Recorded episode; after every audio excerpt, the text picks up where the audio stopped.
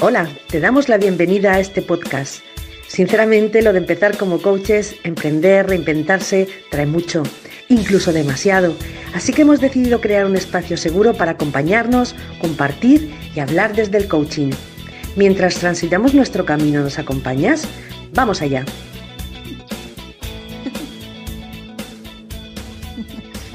Buenas, buenas, buenas chicas. Tanto tiempo estaba haciendo falta. Qué bueno este encuentro de nuevo. Bienvenida Carmen González de Carmen Tu Coach, Lourdes de la red de Álmate, Jessica López de Habilidades Claves y esta servidora que les habla, Sandra también de Habilidades Claves. Y estamos hoy en nuestro episodio número 21 que vamos a dedicar a el tema de la autoestima. Qué maravilla. Y decía Mari Carmen, no me hables en inglés. Bueno. no, no, porque si no ya vamos. Primero que no cortas mentalmente, ¿eh? Sí. Y esto, este espacio ya nos dijimos que era para relajarnos, para hablar con, con tranquilidad, con calma de nuestras cositas. Así que en castellano, por fin. Muy bien. Para autoestima, chicas, ¿quién se arranca? A ver. Bueno, la primera pregunta que decimos siempre, ¿no? ¿Qué es o qué entendemos de cuatro personas que estamos aquí, qué entendemos por autoestima? Si queréis empezar ahí un poquito a, a contar, ¿qué es lo que entendéis? Así en plan, en plan formal, ¿no? En plan formal, pues la autoestima es, e, ese conjunto ¿no? de creencias, percepciones, evaluaciones, pensamientos que tenemos sobre, sobre nuestra persona. Y, además la valoración que hacemos, pues en base a nuestras experiencias. Eh, la autoestima, mm, yo no sé vosotras, pero es que a mí me llega súper cerca porque es verdad que, bueno, yo he estado luchando durante toda mi vida con, mi autoestima. A lo mejor lo que tengo que hacer no luchar, porque somos coaches y ya sabemos que cuando luchas contra una cosa, mal camino llevan, ¿no? Bueno, pues precisamente ese es el camino que, yo he ido luchando toda mi vida hasta que me he dado cuenta pues que a lo mejor que no, que no hay que luchar tanto. Y bueno, pues de jovencita es verdad que cómo sentía, cómo analizo ahora que tenía bajo autoestima. Yo entonces no era consciente. Pues siempre, mm, o sea, yo me, comparaba ¿no? con, con, el resto de mis amigas, me considera que a lo mejor era, menos guapa o menos, tenía peor tipo o tal, o era menos inteligente. Eh, siempre me decía, yo no puedo hacer esto, no, no sirvo para esto. Un montón, de, un montón de frases que poco a poco las iremos descubriendo que lo que hacían era, pues creo que hundirme todavía más, hasta que llegó un punto de, rebote. Normalmente rebotamos cuando ya llegamos al suelo, ¿no? Y llegó a mis manos un libro por recomendación de un primo mío de esto hace muchísimos años. Em, pues a lo mejor yo tenía veintitantos años, poquitos, veintipoquitos años, que eran mis zonas erróneas. Y este libro para mí supuso un antes y un después porque a partir de ahí empecé a ser consciente de las cosas que yo me decía a mí misma y, empezó a darme unos, tips ¿no? pues para poder salir de, esto. Y poco a poco, poco a poco, poco a poco, pues mi percepción sobre mí misma empezó a ir cambiando muy despacito, muy poco a poco. Pero bueno, pues eso me ayudó muchísimo.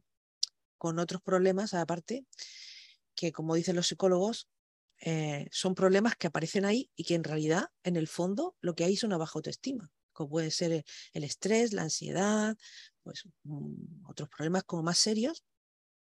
Y debajo hay una baja autoestima. Así que no me enrollo más, yo te dejo a vosotras, porque, porque me encanta este tema y puedo estar hablando aquí una hora. Pues para mí la autoestima tiene una parte que tiene que ver mucho con esa autoaceptación, como dices tú, y yo creo que, al menos yo recuerdo cuando estaba así como empezando mi adolescencia y mi adolescencia, ¿ok? Todos estos temas, por ejemplo, físicos, yo recuerdo que a mí me complejaban muchas cosas. O sea, yo sufrí mucho, por ejemplo, de acné y esto para mí era horrible. Yo no tenía nada de pecho, o sea, planita como una tabla y esto también para mí horrible. O sea, está como muy ligado a, a esa parte corporal. Yo creo que ya cuando vamos creciendo, quizá seguimos teniendo nuestros complejitos y nuestras cosas, pero a lo mejor ya adquiere otras capas, ¿no? Que no, no necesariamente están atadas a esa, a esa apariencia física. Pero creo que sobre todo en la, en la etapa de la adolescencia recuerdo que, que esa parte de autoestima estaba como muy, muy relacionada con el aspecto físico, ¿no? Al menos así lo, lo viví yo bastante. Y luego yo creo que hay otra parte de la autoestima que más allá de esa autoaceptación, en este caso, pues, de cómo luces en tu aspecto físico, que es eh, saber que tienes los recursos para. Entonces, cuando creo yo que cuando tú sabes que tú tienes recursos para lo que sea, eso hace que tu autoestima sea, esté buena, ¿no? Como que yo dentro de mí sé que aunque la circunstancia me venga de una manera o de otra manera, voy a encontrar recursos para manejar esa circunstancia y salir lo mejor que pueda, atravesarla lo mejor que pueda, etc. Entonces, creo que es importante también ese aspecto, ya de cara más a la, a la vida adulta, de saberte o no saberte con recursos para afrontar o manejar las cosas. Y en esa medida, a lo mejor, tu autoestima puede verse pues mayor o menor. Luego te, eh, hay otros aspectos también de personas que a veces veo como que tienen una autoestima demasiada, que entonces se van al otro extremo y es como quizás caen más en el egocentrismo y es como que todo lo pueden y narcisismo, no sé cómo llamarlo, ¿no? Pero también creo que allí pues está importante tener como algún balance, algún equilibrio donde no te vayas ni por exceso ni por ausencia de ese amor propio, ¿no? Eso, creo que tiene esa capa de, de verte capaz de manejar cosas, de qué recursos, con qué recursos cuentas. Yo creo que eso que estás diciendo, eh, Sam, puede ser, mm, o sea, yo lo asocio con la autoconfianza, que creo que es también otro elemento de la autoestima, que es lo que tú dices, como sentir que eres lo suficientemente bueno, sentir que eres capaz de tomar decisiones o hacerte valer, toda esa parte diría que probablemente, no sé, yo lo, yo lo asocio con autoconfianza, con reconocer tus fortalezas y, y, bueno, y todo lo que ya comentó Mari Carmen y, demás, es como gustarte como persona, ¿no? Que, que, que te sientas bien contigo mismo. Eh, creo que eso es importante. Pero sí, no, no añadiría más cosas, creo que lo hemos dicho. Y un poco, además de ese auto, autoaceptación, está también ese autorrespeto, ¿no? De cómo muchas veces lo que solemos comentar que somos amables con terceras personas, pero con nosotros tenemos esa tendencia a más bien decirnos frases que son machacadoras, que son lo que hoy en día sería de un, propias de un bully, de estar allí machacando. Y el otro día vi una caricatura que estaba genial, que era, hice algo bien, entonces la, la, la muñequita decía, bien por mí. Entonces, la otra imagen, hice algo mal y había un, bocadillo así de, de, frases, es que no sirves para nada, es que siempre te pasa lo mismo, claro, cómo iba a ser distinto esta vez, no sé cuánto. Claro, verlo en la imagen es como, wow, en realidad ese diálogo interno y ese autorrespeto, ¿no? que debería formar parte de la autoestima. ¿Yo le diría todo esto a otra persona? No, no lo haría. ¿Por qué lo hago conmigo? Siempre allí me tengo que estar como pillando para eh, relajarme, o sea, para darme un poquito de, chance y ser gentil, porque a mí me pasa esto bastante, esa autoexigencia. Entonces creo que parte de la autoestima también está bueno que, que tengamos un poco ese autorrespeto, ese tratarnos con cariño, con respeto, nosotras mismas, nosotras mismas. A mí eh, esto que estás diciendo es que me llega profundamente porque efectivamente yo me hacía un lavado de cerebro todos los días hablándome mal a mí misma. Entonces, claro, es que la mente te lo graba a, sangre y fuego y al final te lo crees. Porque todos los días te estás repitiendo que yo no valgo, que yo no puedo, que yo esto no me gusta, esto está mal, eh, soy peor. Entonces, con el libro este, lo que, lo que me hice fue un autolavado de cerebro en el signo contrario. Es decir, yo me recuerdo en aquella época que los móviles eran todavía de estos, pues, que no eran ni, ni, vamos, tenían nada más que lo justito y apagaba yo el móvil todas las noches y cuando lo encendía estaba un mensaje de bienvenida. Pues ese mensaje era positivo y entonces yo todos los días cuando me despertaba, lo primero es que leía el mensaje que yo me había escrito a mí misma, pues no veas el efecto que me hizo aquello. O sea, es que era brutal, porque poco a poco yo decía, es que no se me tiene que olvidar esto, es que esto es así. Y ese fue el primer paso para el cambio. Ahora hay gente que me conoce y dice, que tú eres mm, negativa, tú eres una persona negativa. Eh, yo era negativa, me, me, convertí en, una persona positiva. Y ahora siempre intento buscarle el lado bueno a las cosas, tal. Mi mente cambió. Y de pasar de tener problemas mucho más serios, estos ya médicos, pues pasé a, ir superándolos gracias al lado mental. Bueno, pues voy a continuar un poquito yo que mi versión, mi versión un poco lo que habéis dicho todas, pero bueno, por hacer así filtraje, me doy cuenta que todas habéis hablado de auto, lo que quiere decir que evidentemente la autoestima, eh, además cualquier versión que podamos leer un poco de ello, nos habla de que es algo interno. En el momento en el que mi valoración de mí misma va a cambiar por las circunstancias externas, pues ya estamos sabiendo que ahí hay una autoestima no muy sana. Entonces, eh, la, la definición quizás tiene que ver con lo bueno para mí es que tiene que ver con un proceso. Es decir, no vas a acabar nunca de desarrollar tu autoestima, tu valoración sobre ti mismo. Y no es algo, como hemos comentado un poquito, eh, que nosotras antes nos estábamos presentando de nuevo, que hacía mucho que no nos eh, veíamos, y eh, que tenía que ver con el hecho de que no es fija ¿no? la autoestima. Hay cosas que ocurren y evidentemente tú puedes, te va a afectar pero en qué medida te afecta y cómo te habla sobre eso que ha ocurrido, pues ahí es donde está la autoestima. Y como palabra en sí, pues ya nos lo dice. De hecho, auto, ya empieza en eso, o sea que ya es mira para adentro. Lo que pasa que, claro, autoestima es la valoración. Luego estamos hablando de algo que es un juicio. Es un juicio, entonces hay que aprender a cómo regular tu juez interno, nada más. Eso es lo que creo yo. Pero lo bueno para mí o la versión, después de que estaba pensando estos días, digo, bueno, vamos a hablar de la autoestima, mm, ¿qué, opino yo ¿no? sobre la autoestima? Y yo me doy cuenta de que algo que ayuda mucho es haber tenido un proceso, como habéis comentado, de conciencia, de haberte dado cuenta, de hecho yo creo que, como digo siempre, lo de regoderarte en la mierda ayuda mucho, es decir, si crees que en algún momento no has tenido autoestima, mm, qué guay, porque ahora podrás comparar y saber cuándo estás desarrollando la autoestima.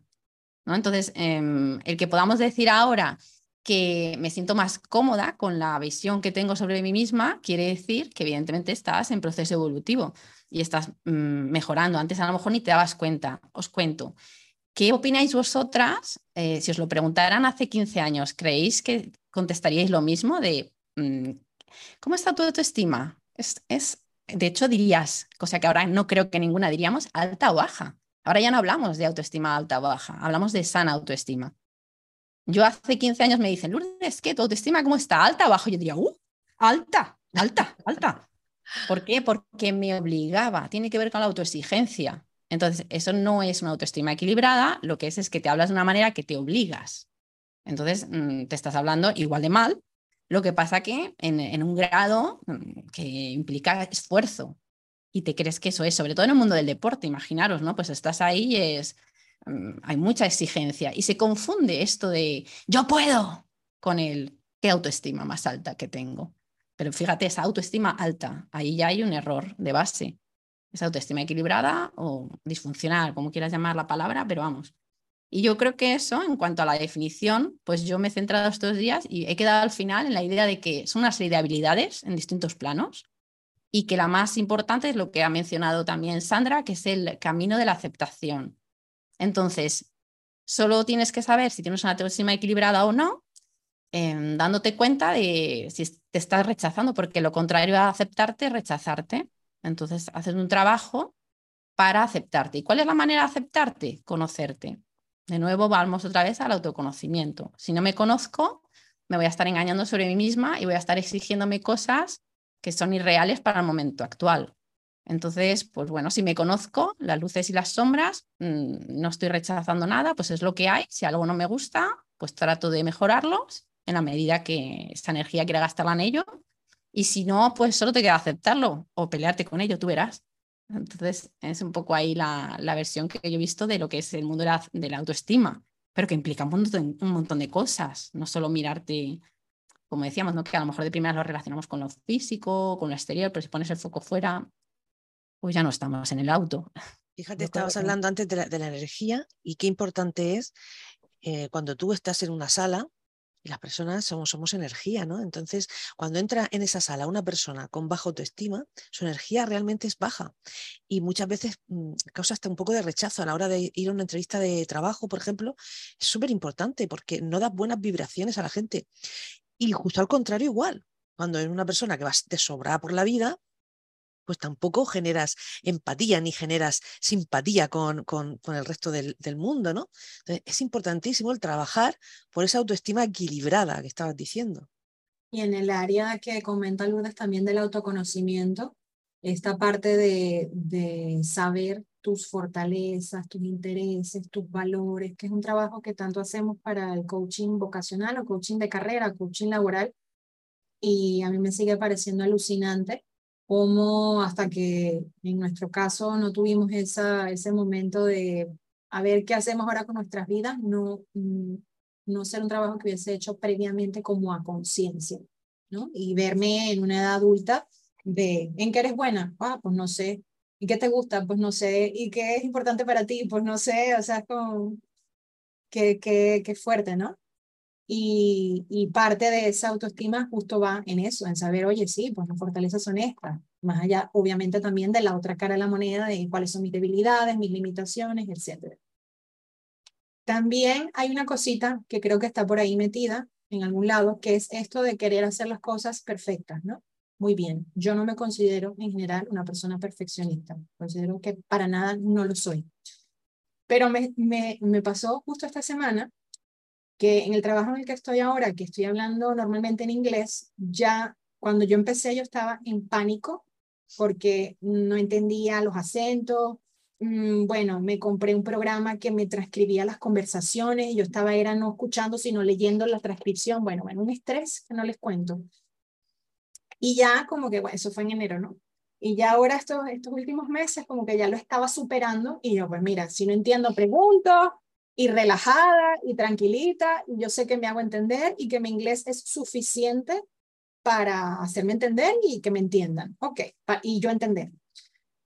Pero justo ayer me pasó que entré en una reunión y había un ejercicio y las dos personas con las que yo estaba en la reunión eran nativos, no era que el inglés era su segundo eh, lenguaje, y había palabras que yo no pillaba. Y estos, estos eran nativos, o sea, no es que yo pueda decir, no, es que tienen un acento de inglés complicado, no, no, no, gente que, que es nativa, ¿no? Uno de Inglaterra y otro de Estados Unidos. Total que me vi otra vez como eh, me estaba viendo en enero, donde me estaba costando un montón entender lo que estaban diciendo. Adicionalmente me dicen, toma notas, comparte la pantalla y toma notas. Entonces yo tenía que compartir la pantalla y ellos me iban a ver escribiendo en tiempo real lo que estaban diciendo. Y yo digo, bueno, esto sí que es la cabose. Encima del esfuerzo que estoy haciendo ya por enterarme, que yo pueda decir, mira, de lo que están hablando, pillo un 80% y hay un 20% que se me va porque no sé el vocabulario o es una expresión, es un slang, o es una manera de decirlo que mi oído no, no lo pilla. Encima que yo tenga que escribir y tomar notas y encima que yo cuando escribo de normal uso correctores que me, que me corrigen en la ortografía en inglés. O sea, imagínate, qué vergüenza. Bueno, nada. Al final, para no hacerles el cuento largo, le dije a la persona, mira, por favor, de verdad, esto es muy difícil para mí, por favor, toma notas tú.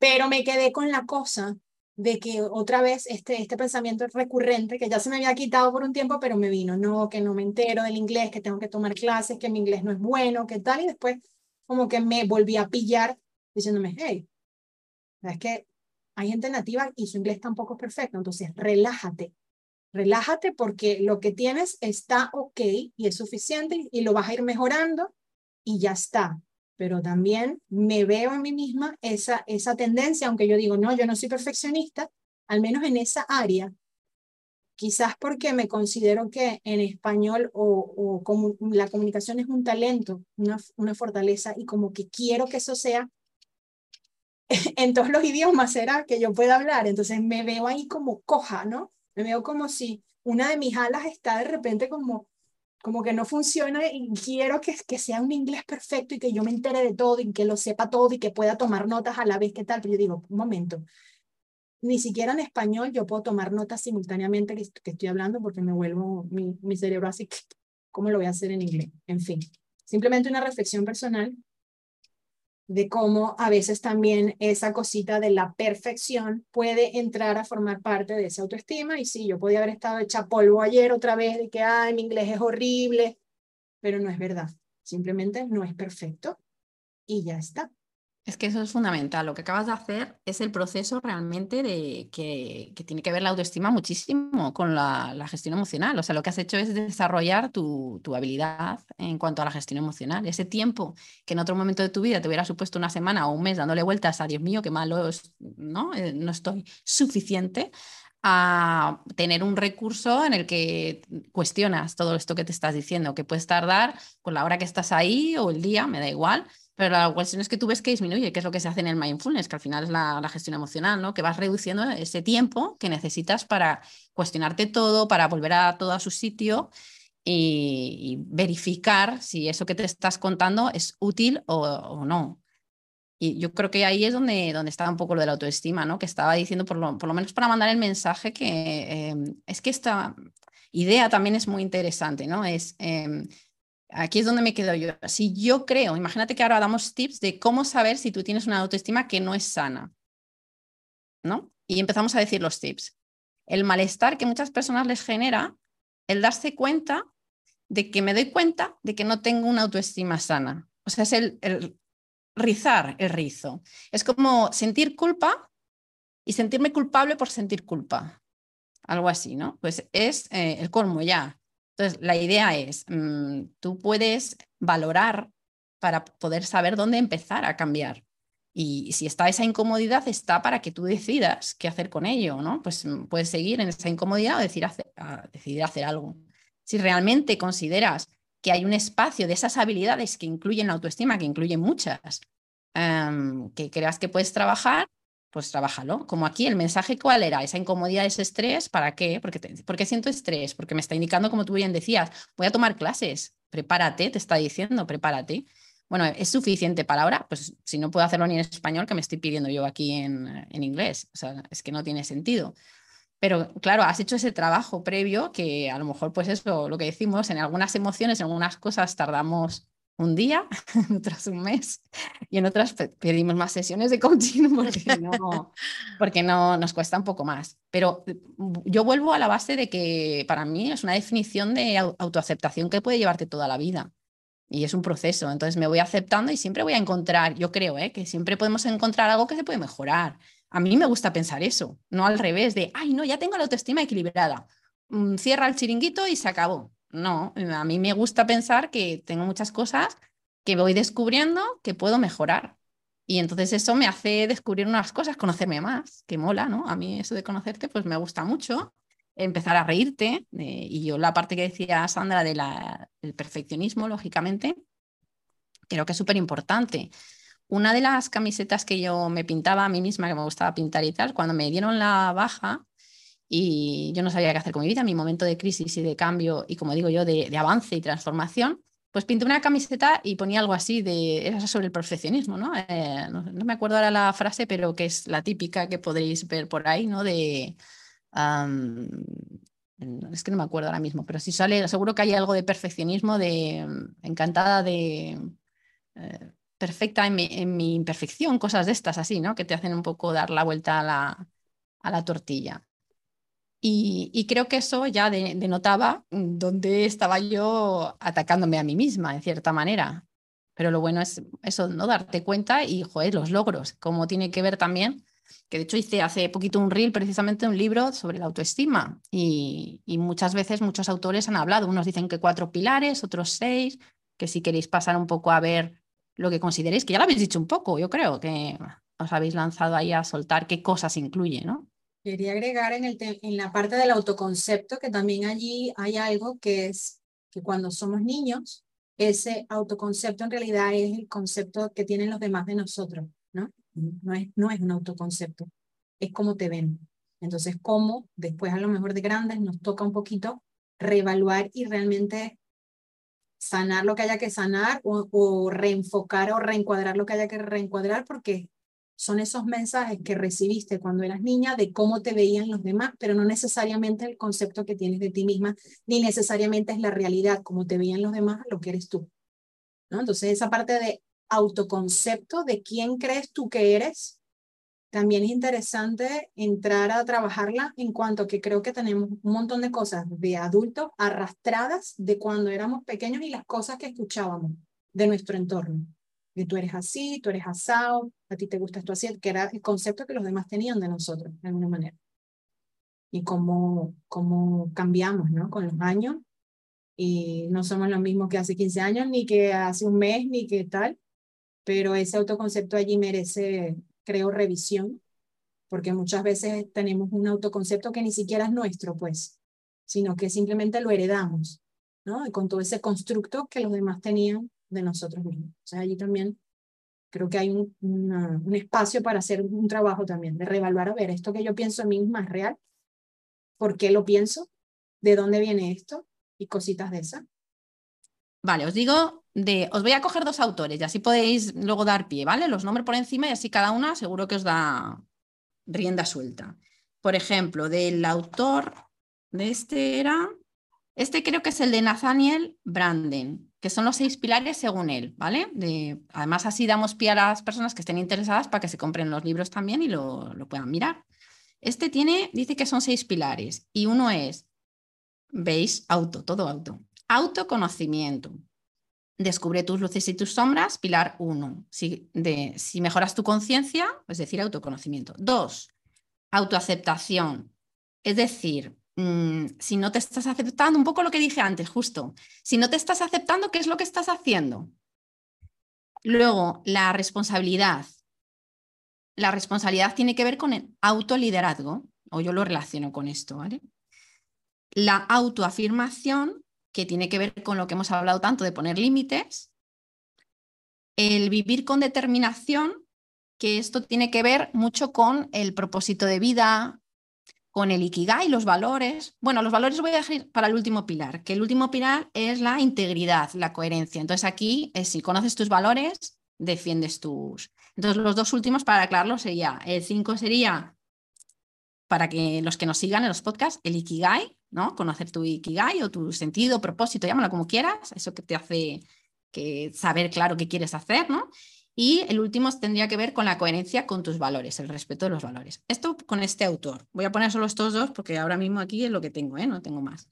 Y luego el que puse en el reel este del, libro de Walter Riso, según este son cuatro, que es el autoconcepto, la autoimagen, el autorrefuerzo y el último es la autoeficacia.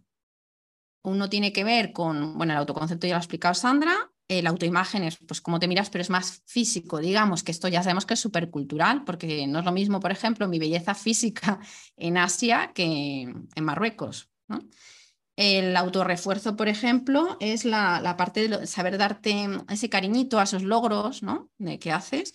Y el último, que era la autoeficacia, tiene que ver con esa confianza, con la capacidad, podríamos decir. Y a partir de aquí ya, Oli, yo creo que hay mucho que hablar ahí ya, creo. Guay, no habíamos mencionado ese de, los límites, ¿no? Que nombraste que sería el 4 de Branden, la autoafirmación. Ese está bueno. Sí. Ese está bueno. Sí, porque yo lo relaciono con el autorrespeto, ¿no? Sí, antes dije lo del diálogo interno, pero también una manera de respetarte es tener claros esos límites para ti y expresarlos a los demás. Ya hemos hablado de esto, creo que en asertividad, ¿no? Una vez. Sí. Hemos tenido el tema de asertividad, porque si no, lo hemos tenido, pero si no es un buen tema para otro podcast. Creo que asertividad sola no. No. No sé si dentro de algo, pero no Yo creo que fue, fue comunicación asertiva, ¿puede ser? No lo sé. Puede ser, tendríamos que mirar. Revisaremos nuestros... Eh, un, un, un, matiz que me gustaría eh, dar es que, vamos a ver, una cosa es respetarnos y querernos, hablarnos con cariño, que nuestros pensamientos sobre nosotros mismos sean positivos y, no, nos machaquemos mentalmente. Y otra cosa diferente es criticarnos. No es malo criticarnos para mejorar. O sea, hacer una crítica constructiva. Decir, bueno, he hecho esto así, o, o, me siento así, pero soy capaz de hacerlo mejor, puedo hacer esto de otra forma y superarme. Es decir, una crítica en sí no es mala, si es constructiva y te sirve para darte cuenta de que es un camino para mejorar, pues es, bueno. Siempre avanzarás en tu autoestima. También para mí muy importante el, el cuando, o sea, el ponerte en unas metas realistas, es decir, cuando tú te planteas unos objetivos, si son muy mm, grandes, si son muy a largo plazo, al final te va a generar frustración y vas a pensar que no eres capaz de hacer algo, de desarrollar un proyecto. Si te pones pequeñas metas, pequeños logros y encima luego celebras esas victorias, eso va a reforzar que soy capaz de hacerlo, estoy en el camino. Fíjate, he conseguido esto, pues ya otro pasito y doy y conseguir algo más, ¿no? Entonces, estos son pequeños tips. Me gustan las pequeñas cositas que nos llevan a conseguir un objetivo grande como es la autoestima sana, ¿no? Y para mí estos dos matices son importantes. Yo ahora escuchándote, eh, Mari Carmen, lo relaciono con el auto, la autocrítica, y, esta, y la relaciono con eh, tomar responsabilidad, ¿no? Porque precisamente si hemos hecho cosas que, que nos conviene corregir, en vez de entonces echar la culpa afuera, ¿no? Y como que yo no soy responsable, tomar responsabilidad. Y en esa medida, pues, mejorar lo que tengas que mejorar, ¿no? Y hacerte los favores que te tengas que hacer, porque a veces, eh, yo creo que en general, ahora no sé si me salgo del tema, pero en general a veces nos generamos más, más sufrimiento emocional del necesario. Cuando nos afirmamos en cosas, o yo soy así, yo hago esto, o esto es así, esa frase está ahí como, ¡pum!, es la realidad pura y dura. Y a lo mejor a veces... Fíjate, Sandra, que, que, eh, hablando de la responsabilidad, estaba pensando, qué, qué triste en mi vida si, o sea, si yo echo siempre balones fuera, nunca tengo el poder de cambiar nada. Pero si siempre me miro a mí y veo qué culpa tengo yo o qué responsabilidad, mejor dicho, tengo yo en, en aquello que, en algún conflicto, en lo que he hecho mal, jolín, pues lidero mi vida porque soy capaz de cambiarlo, como, como depende de mí, fíjate que qué autoestima más grande que cualquier problema soy capaz de resolverlo. Claro, pero esa es la parte, la práctica, que es difícil, no, no caer en, en machacarte solamente sin algo productivo y realmente mantenerte en una autocrítica constructiva que te permita salir de ese estado, lo que sea, ¿no? Realmente manejando los recursos que tienes. Eso es lo difícil, porque creo en general, tengo esta idea que, que solemos irnos a los extremos, ¿no? Como que o todo o nada, y nos cuesta mantener esa, ese poquito de cada cosa, que es lo que a lo mejor es un poquito más la fórmula ideal, ¿no? Bueno, sí, me critico, pero en su justa medida y de una manera, pues, que no me machaque, sino que tome cierta responsabilidad y yo, pues, sabiendo que cuento con estos recursos y me respeto, pues, voy a por esto, me trazo metas, tengo un buen concepto de mí misma, bla, bla, tal. Eh, es complicado y creo que a veces lo lo hacemos mejor en unos ámbitos o en unos temas que en otros, ¿no? A lo mejor, pues, y depende de muchísimas cosas. Mejor en las relaciones personales, pues nos, nos, vemos de una manera y tenemos una autoestima que a lo mejor en el trabajo, que a lo mejor en, en este ámbito que yo contaba, oye, me pasa esto con el inglés concretamente, a otra persona le pasa con, yo qué sé, eh, eh, variadito. Pues a, colación de esto, eh, también se me está ocurriendo otra cosa y es que entra ahí la, gestión emocional, ¿no? El perdonarnos. Jolín, nos hemos equivocado, vale, eh, lo podemos hacer mejor. Pues vamos a perdonarnos. Es que a partir de, porque si no estás, estás echándote en la mochila unas cargas que al final no puedes con ellas. Y entonces al final, claro, es imposible salir del, del bucle, ¿no? Entonces, mm, el, también, el mira, pues yo que sé, hacer una carta a, ti misma de todo aquello que has hecho malo, que no te gusta, y, bueno, pues romperla, echarla al viento y decir, mira, empiezo de cero, borrón y cuenta nueva, y no estar ahí todo el rato, bum, bum, bum, bum, esto lo hice mal, esto no sé qué, por culpa mía, no sé cuánto. Vamos a, vamos a perdonarnos, que perdonamos a la gente que tenemos alrededor, y a veces no nos perdonamos nosotros. Pues me gusta lo que comentas, Mari Carmen, porque yo creo que has entrado ya en el tema de cómo, cómo, cómo hacer, ¿no? Porque realmente estamos comentando, pero luego llegas y dices, ya, sí, pero es que yo me creo lo que me estoy contando, mm, lo que tú quieras, pero esto me lo estoy diciendo, luego es verdad. Y ahí empieza el fallo, ¿no? El, hecho de, es que hay que hablarse bonito. ¿Cómo que hay que hablarse bonito? A ver, vienen pensamientos y esos pensamientos no soy yo son pensamientos. Y, ese tipo de pensamientos lo tiene la persona hasta con una autoestima más equilibrada en el momento más equilibrado de su vida. El problema es que hace cosas diferentes con eso que llega. Y aquí es donde yo, eh, por lo menos en la sesión, es que radica ahí casi todo que tiene que ver con lo que ha dicho Maricarmen, que es gestión emocional al final. Da igual el tema con el que entramos en la sesión. Al final acabamos en gestión emocional. Porque en el fondo lo que hay es eh, pensamientos y emociones con los que hay que trabajar.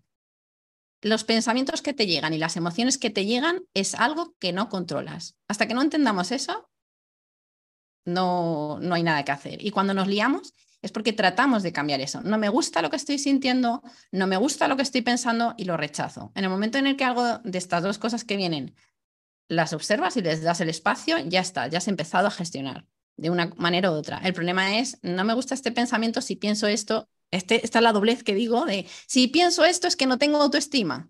Y ya vamos, uh, que entonces estoy fatal, es que no sé qué, es que no sé. No, piensas eso porque ha venido ese pensamiento. Sobre el pensamiento que viene, ¿tú tienes control? No. ¿Qué es lo que sí puedes hacer? Empezar a trabajar con cómo miras y cómo estás trabajando precisamente o cómo estás mirando a ese, pensamiento que llega. ¿Te lo estás creyendo? Vamos a ver qué hay de verdad o no. ¿Cuál es el mensaje que puede tener este pensamiento si es que tiene un, mensaje útil? Es como un, lo que decimos siempre de que alguien te habla algo y tú con eso haces lo que quieras o no. Mm, ¿Es un regalo o no es un regalo? Pues depende. Pues si me sirve, pues lo puedo coger como regalo y si no, pues se lo devuelvo. ya está, que se lo quede el otro porque a mí no me sirve para nada. Pensamiento que llega, pues estupendo. Llegas, tienes utilidad en mi vida. Otra cosa es cuánto tardes, como decíamos antes, como con el ejemplo de Sandra, pues cuánto tardas. Pues a lo mejor hoy tardo mm, dos días en gestionármelo. ¿Vale? Pero siéntete humana de que tienes pensamientos, porque esta parte que estoy diciendo, no es que no sé si llega, llega a entender, pero es una de las cosas con las que más tiempo dedico, que es que la persona cree que los pensamientos que tiene, que no está bien de la cabeza por tener esos pensamientos. Y tener pensamientos de ese tipo, lo que pasa es que tú tienes ya una manera, el cerebro, tenemos eh, la facilidad de tener ese tipo de pensamientos para sobrevivir. El cerebro no es positivo por naturaleza. Es como empezamos el podcast que tú decías, Mari Carmen, que el, cerebro se trabaja. El, tener una autoestima sana, el desarrollar una serie de habilidades es un proceso que tú haces y lo haces a posta. Tú no llegas y dices, me levanto y soy súper positivo. me levanto así que es que agradezco todos los días. No, perdona. Hay un esfuerzo y un proceso de cambio, de decisión en el que dices qué tipo de vida quiero, qué tipo de persona, cómo quiero estar, como decías tú también, eh, que estabas comentando, Mari Carmen, lo de cómo entro, cómo quiero entrar en una habitación, qué quiero irradiar. Y hay un proceso. Es mucho más fácil para mi cerebro ser una amargada. Es mucho más fácil. Porque siendo una amargada estoy en alerta todo el rato. Entonces me estoy, eh, estoy viviendo en, supervivencia y eso es sano para mi cerebro porque quiere que, mm, ¿no? Ah, bueno, por la parte del cerebro más primitiva, quiero decir, pero para la parte que ya razona, gracias a Dios razonamos, pues podemos hacer algo con todo esto que sentimos y con todo esto que pensamos. Pero yo es que quiero insistir en esto porque es verdad que tú apuntas los pensamientos y es que el sentirte mal porque piensas eso. Oye, tú no ves una película, que esto lo quiero preguntar, o te lees una novela de estas que son, mm, yo qué sé, el marido o la mujer que mata no sé quién, que no sé cuándo, y luego sueñas con eso. Y al día siguiente ves a no sé quién y te imaginas haciendo lo de la escena, que coges el hacha, se lo metes en la cabeza a alguien y tal. Entonces yo soy una asesina, porque me lo he imaginado, ¿no? He tenido ese pensamiento, entonces yo soy una asesina. Bueno, bueno, bueno. ¿De qué estás hablando? Pero, pero ¿de qué estás hablando? ¿Qué es esto? ¿Verdad? Pues estamos ahí y claro, y ya te crees que porque tienes el pensamiento eres no sé quién y te juzgas por eso. Pues vienen cosas porque, porque sí y ya está no hay que darle más vueltas, ¿no? Entonces, pues vale, pero por eso soy, y de verdad que hay ese sentimiento de culpa, pongo este caso así, pero de verdad, porque he pensado que no sé qué, no sé cuántos están y ya me juzgo. Es alucinante. Entonces, ahí es donde si te das cuenta, el autoconocimiento, pues lo puedes cortar. Puedes ver si qué parte es veraz, qué no, qué, a qué viene esto, qué sentido tiene y pues sí, es un pensamiento y ya está. Pero bueno, que la parte de esta me, parece súper interesante porque se gestiona igual que las emociones, yo creo, ¿no? Bueno, va a la vez. A mí ahora, escuchándote hablar, no sé, creo que me perdí un poco, Lourdes, lo siento. Pero, pero es que pensé, pensé en una cosa y entonces como que me quedé en mi pensamiento mientras estabas siguiendo lo que estabas diciendo. Y es que yo a veces tengo problemas, ¿ok? Momento confesión, momento confesionario. A veces tengo problemas con cuando hablamos de esta frase, validemos emociones. Personalmente, creo que validar una emoción es darte cuenta de que está bien sentir lo que sientes y no eres ningún bicho raro. Somos humanos y podemos experimentar cualquier tipo de emoción. Para mí, eso es validar hasta ahí. Pero justamente cuando tú dices, te estás creyendo esa emoción, ahí es donde creo que nos equivocamos, porque a veces, por lo que veo, a veces se confunde, o no sé si la que estoy confundida soy yo, por eso les quiero preguntar su opinión, que validar es que yo me creo esa emoción, y entonces como lo siento así, es así. ¿Qué piensan yo no ustedes diría de que eso? validar, yo no diría que es creerte la emoción. Validar, yo como lo, como yo lo entiendo, o cuando yo le digo a la gente validar la emoción, yo lo entiendo como, por ejemplo, vamos a suponer que yo me siento ahora, no sé, triste, frustrada, la emoción que sea que yo siento. Y la otra persona me dice, no, pero no te sientas así. Ahí me siento invalidada. ¿Por qué? Porque ya me siento así. Que me digas, no te sientas así, no es para tanto, no me ayuda, porque ya me siento triste, ya me siento frustrada, ya me siento como me siento. Entonces, validar la emoción como yo lo percibo es entender por qué si tiene sentido que la persona se sienta como se siente, no quitarle importancia, no quitarle valor, no quitarle diciéndole estas cosas que no ayudan, que es como que invisibilizan y lo que hacen, a mí por lo menos, que me siento invalidada con frecuencia, me hacen sentir aislada. Porque como me siento invalidada, es como la próxima vez no te lo digo, porque para que me digas algo, o sea, ya me siento mal por la emoción y encima me siento mal porque la gente no me valida o no comprende que yo me sienta así. O... Entonces yo no lo veo como que validar es, me creo la emoción y me identifico con ella y no la voy a soltar. No. Tiene que ver con cómo los demás perciben que yo, o sea, cómo los demás pueden comprender que para mí tiene sentido sentirme así, eso no quita, me voy a quedar ahí regodeándome y enganchada, no. Pero en el momento de esa emoción intensa no ayuda ni, ni sirve que te digan, todo está bien, pero ¿por qué estás así? Tu vida no está en peligro inminente, no es para tanto, estás exagerando, fuerza, tómatelo de otra manera, o sea, todo eso es lógica racional, no es lógica emocional. Entonces, cuando yo hablo de invalidación emocional o de validar emociones, me refiero a eso. Pero eso no quita luego hacer la parte de gestión de, vale, una vez pasada la intensidad, una vez, vale, te sientes comprendido, sientes que la gente ha empatizado, ok, ya llegará el momento de ahora cómo lo gestiono, cómo acojo la emoción, cómo la integro, cómo la trasciendo, etcétera. Pero yo, o sea, no lo veo como validar, no significa, venga, quédate ahí y sí, y muérete en tu malestar, no. Sino simplemente entender, aunque para mí no, no veo que esa situación sea para tanto, válido, entiendo, por qué sí tiene sentido que la otra persona se sienta como se siente y, y no invisibilizo eso haciendo comentarios que no ayudan. Así es como yo lo percibo. Pero tampoco sé si esta es la verdad absoluta. A mí, a mí sí, yo también eh, pienso como tú, Jessy, para mí eso es la, la, validación emocional. Y también pienso que, a ver, cuando tú sientes algo, eh, dices, das, das por bueno, ¿no? Vale, pues también hay un, hay un trabajo el del observar, el observarte, el mirar esa emoción y observar, no decir si vale que buena o mala, no, sino observar si detrás de esa emoción hay otras secundarias, incluso si hay instrumentales. Es decir, eh, quizás es un trabajo ya un poco más profundo y a lo mejor no quedarte solamente en estoy triste. Bueno, a lo mejor esa tristeza viene de, de alguna otra secundaria, eh, y por ahí quizá la validación emocional, es decir, hacer un trabajo y una vez que eh, has mirado dentro de ti y ya ves realmente lo que estás sintiendo, de que se descompone, ¿no? Entonces ya sí que decir, vale, esto es lo que estoy sintiendo, al mirarla. También podría ir un poquito por ahí. Sí, bueno, yo no, no lo percibo así, es decir, yo, o sea, concretamente yo cuando hablo de validación emocional me refiero no a dar por bueno que la emoción que siento sí es la emoción que siento, sino me refiero al hecho de que las demás personas pudiesen entender por qué sí tiene sentido que yo me sienta así, aunque para ellos no sea para tanto.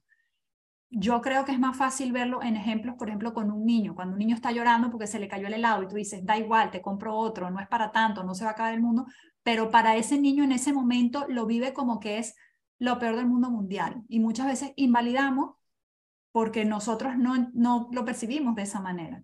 Entonces, yo, yo lo que entiendo por validación es poder ser capaces de entender por qué sí tiene sentido que la otra persona se sienta como se siente, al margen de que a mí me parezca que es ridículo, que no tiene sentido, que, o sea, saliendo de ese juicio.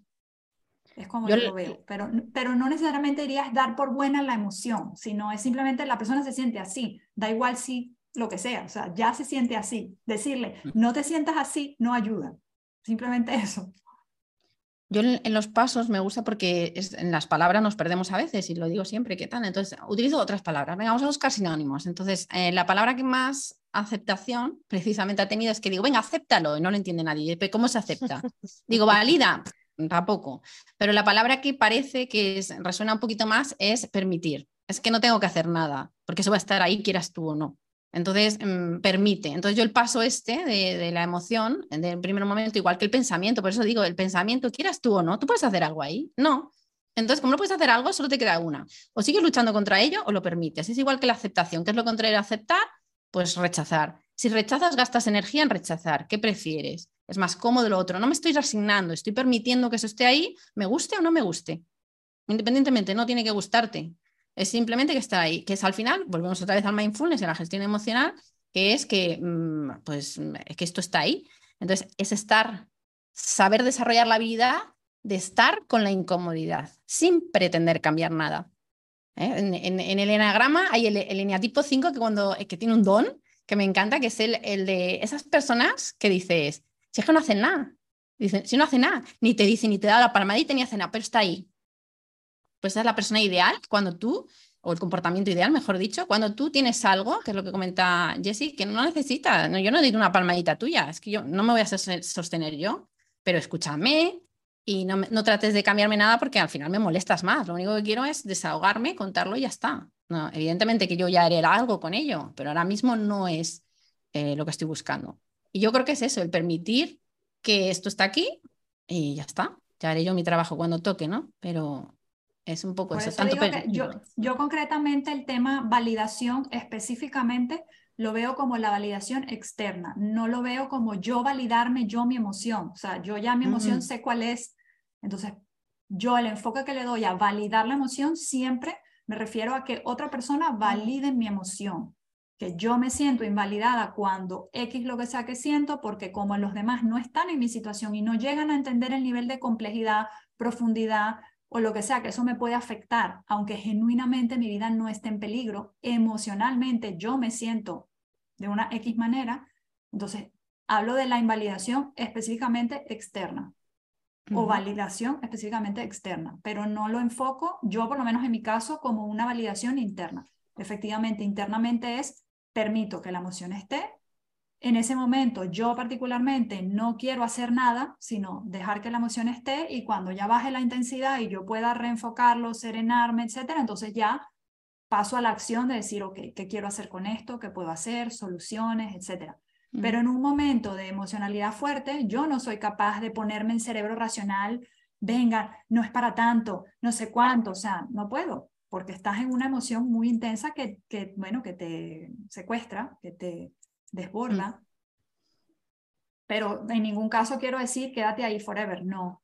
Pero en ese momento donde surge esa, o sea, tampoco, a mí por lo menos no me ayuda sentirme incomprendida, porque de nuevo, eso lo que me hace sentir es aislada, me aísla del mundo. Entonces, para que no me invalides, no te digo lo que me pasa, pero eso no quiere decir que yo no esté viviendo la emoción. Entonces me aíslo, me desconecto del mundo externo, no de mí, sino de lo externo por sentirme invalidada, por sentirme incomprendida, como lo quieras llamar. Así por lo menos como lo vivo yo. Mm. Bueno, en, este caso sí, escuchando, yo, sí que lo relaciono, pero claro, cada uno por el enfoque que, le da. Yo como lo, veo como un paso de la gestión emocional y para mí la gestión emocional es un poco con la autoestima, auto, y es, más interno. Yo, lo relaciono con el permitir, pero porque me estaba yendo a eso, ¿no? a los pasos de la gestión emocional, que tiene que ver también con los pasos de la gestión eh, mental, porque al final es mensaje ¿no? mental, pensamiento, emoción y se va, ¿no? va siempre en un círculo o en un infinito, según se mire.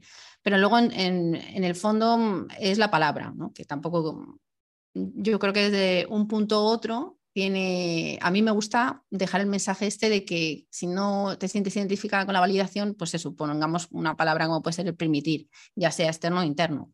En el caso de que nos toca mm, por las, eh, la temática del, del, podcast de hoy, yo creo que es interesante el saber que la, autoestima tiene mucho que ver con esto, ¿no? con el autoconocimiento y el autoconocimiento también tiene que ver con la gestión emocional, ya que hemos llegado aquí. Entonces, em, el permitir una cosa u otra, ya sea el pensamiento o la emoción, creo que es un paso clave si nos entra, entráramos ya en, bueno, vale, sí, pero ¿cómo desarrollo una autoestima equilibrada? ¿no? Que era un poco por volver a reconducir Y creo que tiene mucho, como tip valioso para comenzar, tiene que ver esto, ¿no? El autorregistro, que sabemos siempre de gestión emocional, llevarlo aquí.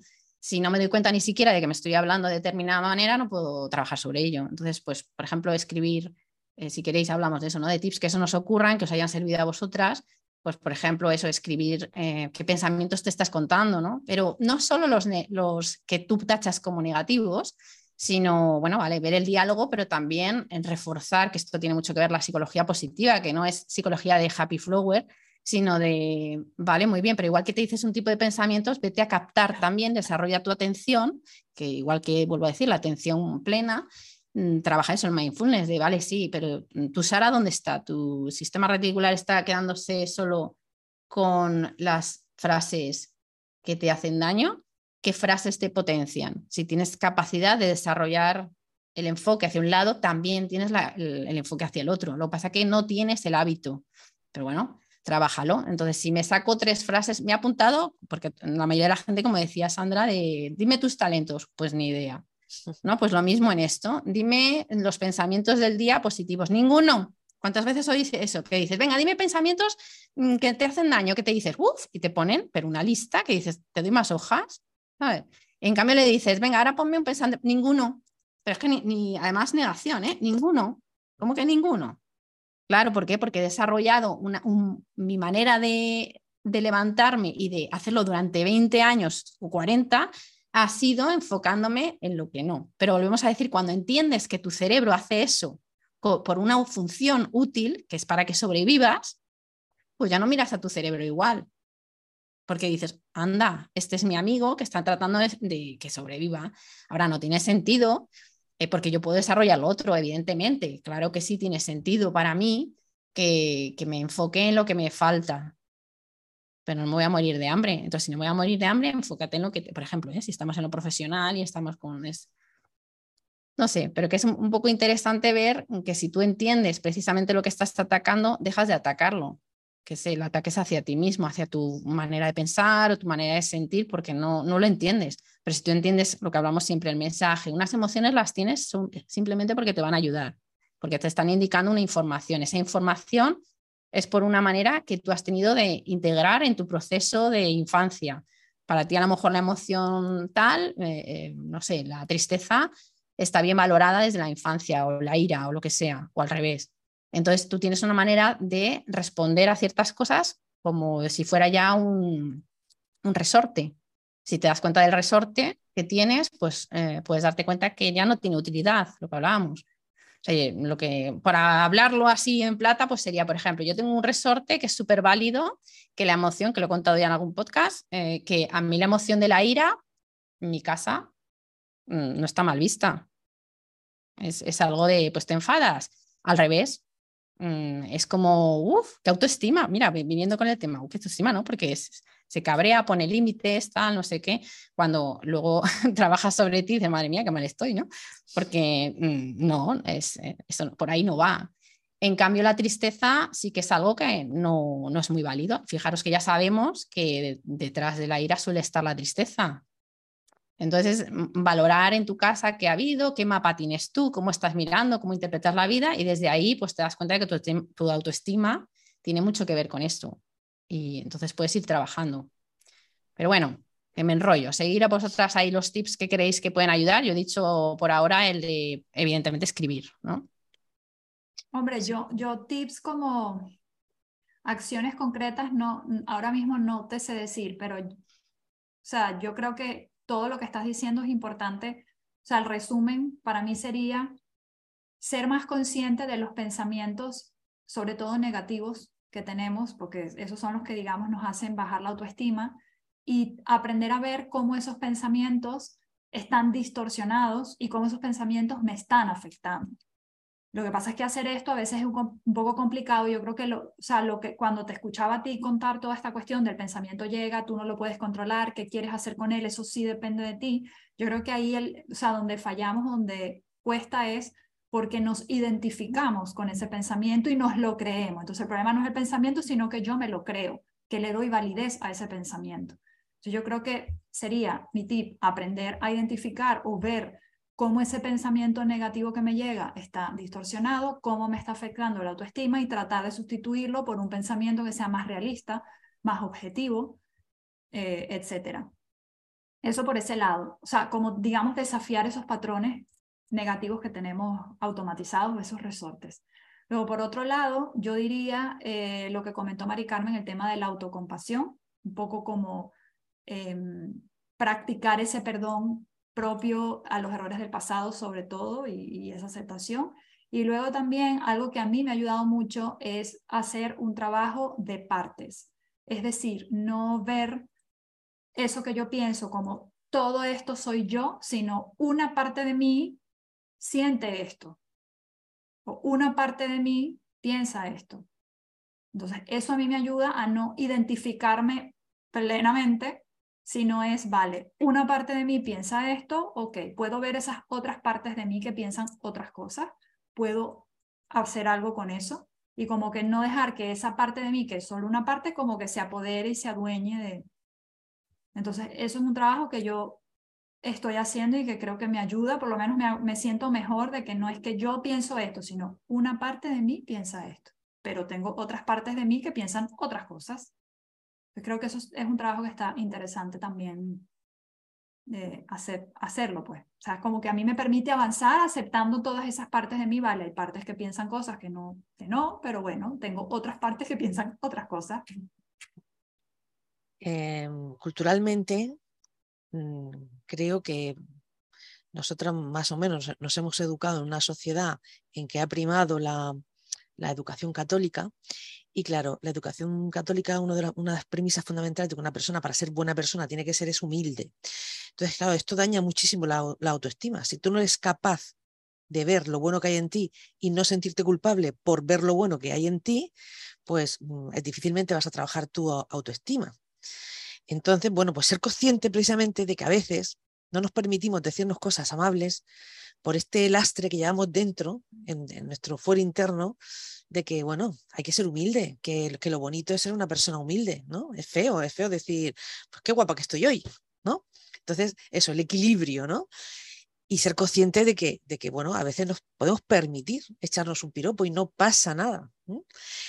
Eh, algo que también ayuda, o a mí me, ayuda, pues cada noche dar las gracias por las cosas buenas que he hecho, por lo que he vivido, por lo que he sentido. Eh, poner tu mente en un foco positivo y acostarte con ese último pensamiento positivo hace que tu mente al día siguiente esté menos focalizada en aquello, en, lo malo, ¿no? En, vaya pelo llevo esta mañana, no, pues es como que duermes de, de otra forma el celebrar tus pequeños logros, hoy me ha salido la comida súper buena, ole ahí. ¿no? Pues mira, voy a hacer una fiesta. O hoy este trabajo, mira, de verdad pensaba que me iba a salir mal, pero me ha salido al final genial, me han dado la enhorabuena. Pues voy a celebrarlo, voy a, voy a aceptar que lo he hecho bien y no pasa nada. Por eso no soy una persona creída ni, ni soy prepotente, no, no, no, no. Y, y bueno, pues también el no compararte con los demás. Bueno, hoy yo estoy en la cresta de la ola y mañana pues estará el otro, no pasa nada, todos somos diferentes, todos somos únicos y maravillosos, como dice el, el, anuncio de anti-bullying, ¿no? Todos somos únicos, pues eso, creérnoslo. Me encanta, Mari Carmen, que hayas dicho de compararte, porque a mí eh, lo de compararme me gusta, a mí sí me gusta compararme, pero no, lo, no, lo, veo algo negativo, ¿eh? lo de compararme. Os voy a decir, porque para mí es inspirarme.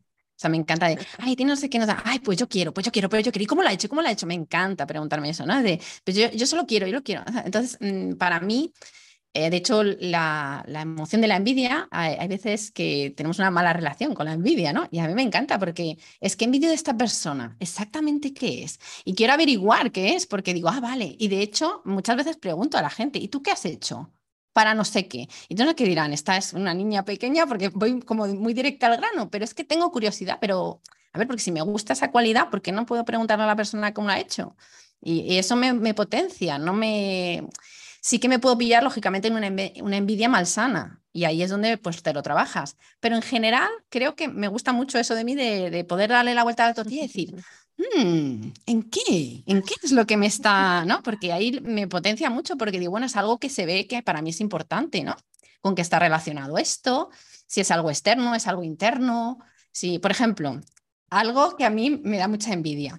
Eh, la gente que va tan mona siempre, yo siempre voy de chándal, y entonces digo, digo, entonces, y les sale tan natural, y digo, yo es que tengo que hacer un esfuerzo enorme para eso, pero me encanta, y me encanta preguntar, ¿y tú qué haces? ¿Y cuánto tiempo dedicas? Porque luego cuando me lo cuentan digo, pues no me compensa, pero en el momento digo, qué mona, ¿eh? Fíjate qué mona va, oye, ¿sabes? Luego me cuentan, me he tirado media hora para maquillarme, he hecho tal, y digo, uh, no, no, no me compensa.